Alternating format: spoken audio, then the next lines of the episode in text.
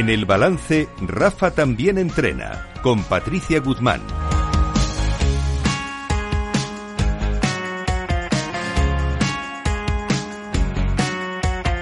Patricia Guzmán, buenas noches. Buenas noches. Nuestra coach, experta en habilidades directivas, que hoy tenemos un pedazo de programa, se van a divertir mucho nuestros oyentes. Yo creo que sí. Sí, y además tenemos invitado. Sí, que ha venido al estudio. Ahora... lo tenemos aquí, bien. Preséntamelo. Sí, por supuesto. Es Emilio Gómez Rojo, que ha desarrollado toda su carrera profesional en una de las empresas constructoras más importantes de este país, siendo director corporativo de recursos humanos. Y en la actualidad es profesor asociado de la Universidad Europea y colabora como voluntario asesorando en la búsqueda de trabajo en la Fundación de Diversidad. Emilio, gracias por acompañarnos. Bueno, encantado, gracias a vosotros. Muchas gracias, Emilio. Pero antes de desvelar de qué vamos a hablar hoy, escuchemos esto. es la comida empresa y hay que darlo todo. Ya está aquí la Navidad, con regalos y sorpresas, y hoy nos toca celebrar Vamos a ver, ¿quién no está pensando ya en la comida de empresa y en la cena de empresa de Navidad? Si aquí no hablamos de otra cosa en la radio, en la cena de empresa. El evento. Es el evento del año, la cena, la comida de empresa más esperado por todos los empleados desde el 1 de enero hasta el hasta el 15 de diciembre más o menos. Y luego ya están todas, sí. Eh, sí, y luego lo que da, ¿eh? Posteriormente lo que da de sí, efectivamente. Por eso tenemos aquí eh, a, Emilio como invitado. Hemos titulado esto Lo que pasa en la Copa de Navidad de Empresa se queda en la copa de Navidad de empresa. ¿Por qué? ¿Por qué? ¿Por qué? Me preguntas, de verdad. ¿Eres tú la que me lo tienes que contar? Bueno, vosotros sois los que me lo tenéis que contar. Sí, ¿no te haces una idea? Pues sí, porque muchas veces mm, las copas de empresa o las cenas o comidas de, Navidad de empresa entrañan algunos riesgos que, que, vamos a ver en, en el programa de hoy. Y antes quería ver si quería dar unos datos que yo creo que son bastante curiosos. ¿Sabéis cuáles son las fechas más demandadas este año? Viernes 15. No, ya bueno, viernes 15 ya lo sé, porque no, yo no he ah, conseguido, aquí no hemos conseguido hacer la, cena de Navidad el viernes 15. La hemos pasado el viernes 22, que es la otra más demandada, me imagino. Bueno, luego está el jueves 14 y luego el jueves 21 de diciembre. Y casi todo el mundo prefiere horario de comida frente al de cena. Y también me ha llamado la atención el hecho de que la mitad de los encuestados, aproximadamente el 50%, directamente no contemplan ni de broma adelantar la fecha de la comida de empresa a noviembre o aplazarla hasta enero. Hombre, es que eso ya no, eso ya, no, es la comida de Navidad. Todavía noviembre, bueno, queda un poco lejos, pero bueno, más o menos, pero claro. Sí, claro. Eh, pero, pero bueno, entonces vamos a ver qué ventajas, eh, Emilio, qué ventajas tiene hacer, organizar una cena, una comida de Navidad. A ver, tiene muchas ventajas desde un punto de vista eh, teórico, ¿no? Tiene muchas ventajas. Fomenta la relación entre los empleados, aumenta la motivación de los empleados, que al final es lo que pretendemos, eh, genera un sentido de permanencia con, con la empresa, con la compañía. Es un buen momento para reconocer el trabajo bien hecho, rompe jerarquías, es una buena oportunidad para presentar a los nuevos empleados que se incorporan y puede eh, evitar o destruir falsos falsos bulos, en lo que llamamos eh, Radio Macuto. Sabemos de lo que estamos hablando. Totalmente, vamos. Esas podrían ser algunas de las principales ventajas. Sí, y también hay riesgos e inconvenientes, por eso el título del programa de hoy. Los riesgos e inconvenientes mm, que yo creo que son más a tener en cuenta es eh, pues eh, liarla, que, alguien la líe parda. Eso está bien. parda. Liar la parda, que por cierto quería comentar que el Tribunal Supremo se pronunció el pasado 31 de mayo de este mismo año ratificando el despido procedente de un empleado que agredió e insultó a un compañero tras una comida de Navidad. Así que la sentencia avala el despido procedente por altercados que se den fuera de la empresa siempre que tengan implicaciones en el ámbito laboral. Así que, ojito que... No, no, que claro, a, veces, a veces eso acaba mal. Bueno, fíjate tú, los de la Guardia Civil se ponen las botas después poniendo multas. ¿Eh? Claro. Y, tú, Emilio, seguro que tienes alguna anécdota que, te ha sucedido estas de el día después. Eh, del día después y del día de antes. A ver, yo creo que una de las cosas fundamentales también que se pretende con el tema de la copa o la comida de Navidad es la participación. Que la gente participe. Y ahí os puedo contar una anécdota de hace mucho tiempo. Nosotros teníamos un director que era un director, era muy serio, era muy reconocido dentro de la compañía y era muy aficionado a la música clásica. Entonces, en la Copa de Navidad, y cuando ya llevábamos un buen rato, pues siempre había alguno que decía, que cante Ildefonso, que cante Ildefonso. Uy, eso promete.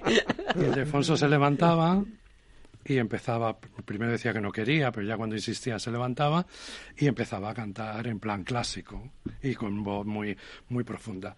A los tres minutos nadie le hacía caso. Claro.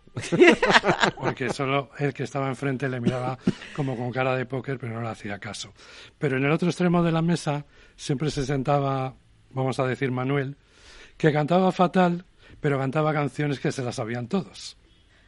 Y entonces empezaba a cantar Los peces en el río.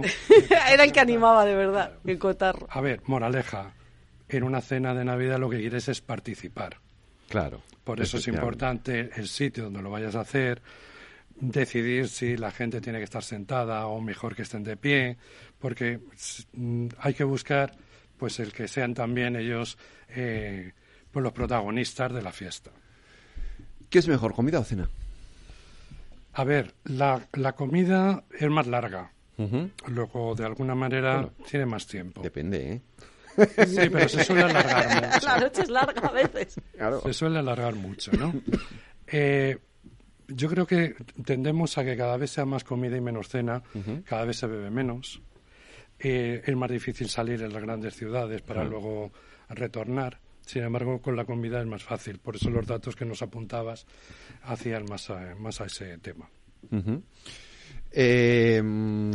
¿Damos alguna recomendación? Sí, venga, vamos a dar algunas recomendaciones, ¿no? Algunos consejitos de que, que aparte del de, por favor, si bebe no conduzca, eh, que este sí, este es el más serio de todos. Sí, efectivamente. Eh, porque claro, la tendencia a empezar con el vinito de cuando esto esto me hace gracia porque en el vídeo este que hemos puesto los morancos empieza así, nos dice el vinito, empezamos esperando a todos, pues cae el primer vino, el segundo, el tercero, como son muchos, cuando ya llegan todos llevas ya 15 vinos y ya estás con una... y si, si ha seguido oyéndolo y que pague el jefe. Y que pague el jefe, claro, evidentemente, que paga el jefe, efectivamente. Con lo cual, si, si bebe, por favor, no conduzca. Coja un Uber, un Cabify, que es de lo peor en esos días, porque no hay, te puedes volver loco, pero hay que, aunque haya que esperar media hora, espere media hora y coja un, Uber, un Cabify o un taxi, porque si bebe, mejor lo conducir, que además luego viene la multa y es un error. Sí, y luego mm, cosas, tener en cuenta que hay un día después, que no hagas nada que al día siguiente te puedas arrepentir y que tenga consecuencias. Y otra, mm, yo, yo por lo menos... No te eh, disfraces de drag queen, vamos, quieres decir con esto, ¿no? Que es un clásico también. Eh, yo, creo, yo creo que ahora hay que tener mucho cuidado con los selfies. Eh, justamente, Emilio, era lo que te iba a decir, que ahora una de las mayores preocupaciones que estoy viendo con los clientes con los que trabajo mm. son son las fotos que luego acaban en redes sociales. Eh, que en ese momento nos pueden parecer buena idea, pero luego quedan para la posteridad y sobre todo que ya se suben a redes y, ahí sí que hay que tener precaución y sobre todo con lo que compartimos eh, mm, contenido de terceros sin su consentimiento. Mm. Claro. El tema de moderar la comida y la bebida. Eh, el, tema de elegir un sitio adecuado. Yo creo que la gente también normalmente están esperando eh, un discurso, una noticia, un que alguien hable y eso hay que cuidarlo. El jefe debe hacer un discurso en la sí, cena. El jefe, el CEO tiene que hacer de vista, no debe llegar el primero, pero debe llegar pronto y nunca se debe ir el último. También Siempre tiene que dejar ahí nos esté escuchando. margen, ¿no? y, y sí que debe dar un discurso porque yo creo que aparte de comer y beber y ser una celebración, la gente también quiere pues saber cómo va la empresa, dar algún mensaje, alguna recomendación, agradecimiento. Reconocimiento. Luis Vicente, no sé si estás escuchando esto. Eh, si lo estás escuchando, vete preparándote el discurso de la cena de Navidad de Capital Radio, que lo tendrías que dar, evidentemente. Sí, no, ¿Eh? ya no. ya no hay escapatoria. claro, ya tienes escapatoria. Tienes que hacer el discurso. Sí. Y luego hay algunas dinámicas que, que funcionan muy bien y que es, yo creo que lo que más me demandan ahora mismo eh, las personas, los clientes con los que trabajo. Patricia, por favor, danos alguna recomendación de alguna dinámica que ayude a, a fomentar pues lo que comentaba Emilio, a la, que, la cena o la copa o la comida de Navidad no se quede solo en un evento mm, lúdico, sino que refuerce y, la interacción y la cooperación entre a lo mejor departamentos que generalmente pues no tienen posibilidad de, de, de- de tener tanta interacción. Entonces, bueno, si queréis os, os doy alguna. Vale, sí, sí, por supuesto. Bueno, el típico, el concurso de anécdotas graciosas, que es, que es invitar a compartir anécdotas divertidas o curiosas relacionadas con la empresa. Y se establece un tiempo límite, eso sí, para que no se enrolle nadie, y luego se elige la anécdota más divertida y se premia a esa anécdota que, que pues durante todo el año, cuál ha sido la anécdota más divertida, por ejemplo. ¿Tú tienes alguna, alguna anécdota que te Eh, venga a la memoria ahora, Emilio? No, no tengo muy buenos recuerdos de los regalos de, del amigo invisible. Por ejemplo, sí, sí, cada vez em, la gente quiere menos lo del amigo invisible, ¿verdad? está un poco pasado de moda. Está un poco pasado sí, de moda ya sí. lo del amigo invisible. Sí. Sí, porque es un compromiso y al final te llevas algo. Ahora se lleva más el disfrazarse de estaciones de metro, por ejemplo. ¿Ah, sí? ¿Ah, sí? Sí, ¿no? Es- es- Esto es nuevo, yo no lo había Yo- oído. ¿Sí? sí, sí, iba de la latina. sí, sí, sí, hay disfraces curiosos, ¿no? Ah, bueno, no, bueno, también se disfrazan entonces. eh, Sí, en Argüelles. sitios, sí. Hay que disfrazarse de Argüelles. vale. Metro Argüelles, claro. Claro. Argüelles es una estación de metro, hay que disfrazarse de Argüelles. o Vale, de pues, Quevedo. a ver, yo me, de- yo me bueno. disfrazaría de Quevedo, por ejemplo. Tienes toda la razón. Como, como un, monóculo, mono- eh, un monóculo de estos aquí, me disfrazo de Quevedo. Estación de, ¿qué- ¿tú de qué vas? Yo de la estación de metro de Quevedo. Otro concurso que suele funcionar bien es el concurso Adivina quién, que cada uno escribe un dato curioso desconocido propio y luego se van leyendo y se vota quién se cree que corresponde cada dato curioso. Y es otra forma divertida de conocerse mejor y acercarse a un plano más personal. Eso también suele funcionar bien. Eh, bueno, la competencia de brindis creativos e inspiradores. No solo que del discurso el CEO, como, como bien comentábamos antes. A ver, a ver, un momento. Esto no es un poco peligroso, porque quiero decir, porque, claro, el CEO da el discurso y entonces Sí. empiezan los brindis. Sí, Y al- siempre hay alguien que acaba diciendo lo que no debe. por eso es conveniente dar alguna instrucción Claro. previa. Suele pasar. ¿No? De- Para- además, to- además ves como todo el mundo hace uh, lo que acaba de uf, decir. lo que acaba de soltar. Pero hay Eh, una Lleva ya situación, cuatro gin tonics. Se ha venido arriba. Se ha venido arriba. hay una situación también peligrosa que es que el que vaya a, eh, a dar el discurso, se supone que es el jefe Sí. eh, más representativo, no elija bien el momento. Ujú. Y ya la fiesta haya subido un poco de tono, De tono. Y, y lo dé en el momento más inoportuno. A mí me pasó una vez en, en- en una copa que no éramos muchos, pero estábamos en un hotel y queríamos hacer un reconocimiento a un par de personas que se jubilaban y se nos pasó el tiempo y ya estaba el ambiente muy muy subido y, y no había manera de que prestaran atención. Se me ocurrió a mí, que no lo recomiendo a ninguno de vosotros ni a vuestros oyentes, agarrar una bandeja, una bandeja de los camareros y tirarla al suelo. ¿Ah, ¿Y sí? cómo se te pasó por la ¿Cómo cabeza? Emilio? No os podéis imaginar el ruido que eso hace. Sí, ¿eh? no, no, no, horroroso. Ahora, fue completamente efectivo. Se cayeron todos y pudieron dar el discurso estas personas. Pero hay que elegir el momento eh, Sí. adecuado. El momento hacerlo. adecuado, sí, claro, Que es al efectivamente. principio, ¿no? Mejor. Claro. Sí, cuando todavía hay atención. Sí, yo creo que cuando la gente todavía va, está de pie. Sí. Sí.